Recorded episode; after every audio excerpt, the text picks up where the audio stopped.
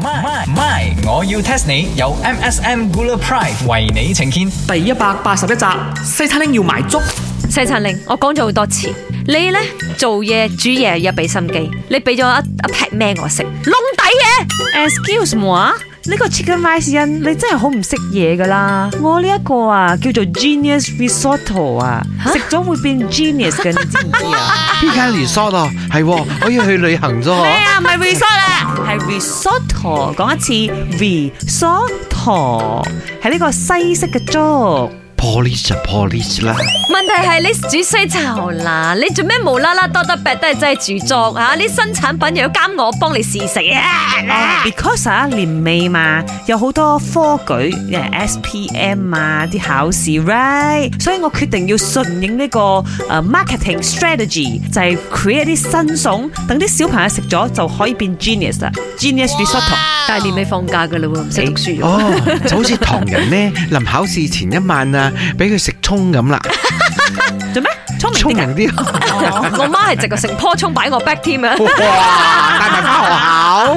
咪先，你呢個粥啊，做咩要叫 genius 粥先？哎呀，我係 inspire by 呢個狀元夾底粥，魚生粥、田雞粥，關咩魚生同埋田雞事？所以我咪未聽過你咩叫狀元夾底粥咯。吓，啊你真係唔知啊，茶水榮。咁我要 test 你。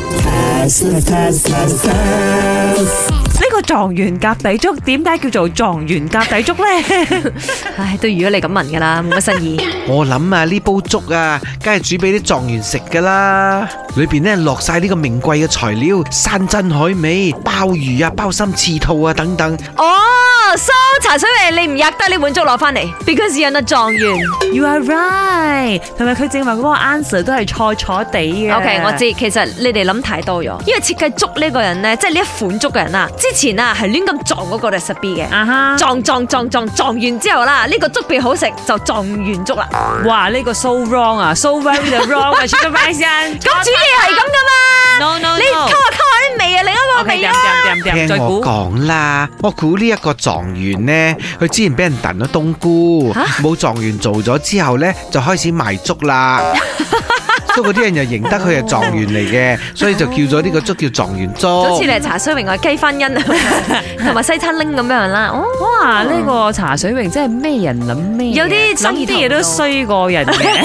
仲衰，講啊，狀燉冬元。菇啫嘛。俾人燉冬菇啊，梗係 à? wrong 啦！等我講個 answer 你哋知啦。查實咧，以前有個小朋友，佢細細個嘅時候咧，佢屋企啊冇錢，you know，咁 à? 啊，佢有翻少少天分喎，所以一個粥檔嘅老細咧就話：既然你咁有天分，OK，你可以咧攞啲錢咧就去讀書，我呢度 free 啲 porridge 俾你 eat。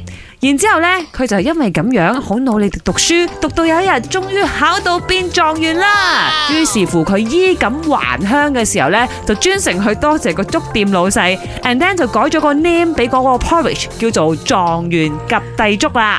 So 之後，大家真係為咗需要做狀元就去幫襯佢。係啊，食咗呢個 porridge 就會變 genius 噶。條數有冇還呢？究竟啊？冇還啊，冇還啊，就係狀元及第粥已經夠威啦。人哋做好心講還，你又冇良心啊你！茶水榮，我同你講，我呢啲格係咪？我啲格啊係格得多噶，你知冇？你而家啊好嗱嗱聲請我飲個 B 啊， And 我 then？以後係咪就會啊幫你出一款叫做得丁個 B？